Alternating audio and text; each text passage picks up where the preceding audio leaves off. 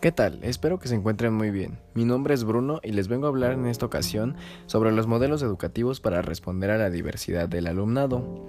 Primeramente abordaremos un subtema muy importante, el cual tiene como nombre de la educación especial a la inclusión educativa. Este tiene por objetivos el describir los cambios que se han producido en el campo de la educación especial desde los comienzos del siglo pasado, analizar el significado de la denominación, es decir, los alumnos con necesidades educativas especiales y los debates que han suscitado posteriormente. Valorar el alcance y el impacto del concepto de educación inclusiva. Posteriormente discutir los principales dilemas a los que se enfrenta el diagnóstico y la educación de los alumnos con necesidades educativas especiales y el modelo que subyace en cada uno de ellos. Como penúltimo objetivo, tenemos el de presentar diferentes alternativas que tratan de resolver los dilemas planteados. Finalmente, el objetivo es analizar la propuesta de respuesta educativa y social ordinaria y extraordinaria a la diversidad de los alumnos. Posteriormente, se abordará un segundo subtema que tiene por nombre Los cambios en el último siglo, tema en el cual se busca conocer la educación especial en la primera mitad del siglo XX, así como también los cambios en los años 60 y 70.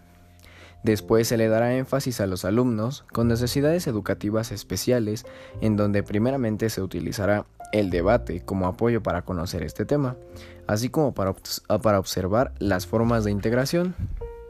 El cuarto tema que se abordará es el de el reconocimiento de la inclusión educativa, donde primeramente se analizará el significado de la inclusión y después las ambigüedades del concepto de inclusión educativa. Como tema siguiente tendremos el de los dilemas de la inclusión educativa, en donde se conocerá el dilema de la identificación y el dilema de la diferencia en el currículo. También existe un tema que hace relevancia en las respuestas educativas y sociales a la diversidad del alumnado, en el cual para comprender sus aspectos se deben conocer las distintas perspectivas ideológicas. Como último tema, se verán a los alumnos con necesidades educativas especiales en la legislación española.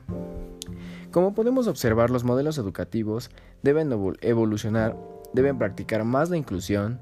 En esta ocasión hicimos énfasis a los alumnos que necesitan de una educación más especial, así abriendo nuevos campos de inclusión educativa y progreso de la sociedad. Considero que es un tema muy importante para la sociedad ya que con esto abriremos nuevas puertas a muchas personas en las cuales este, tienen muchas ganas de estudiar, etc. Eh, les agradezco la atención que me pusieron. Mi nombre es Bruno y pertenezco a la Escuela Normal 1 de Nezahualcóyotl. Hasta luego.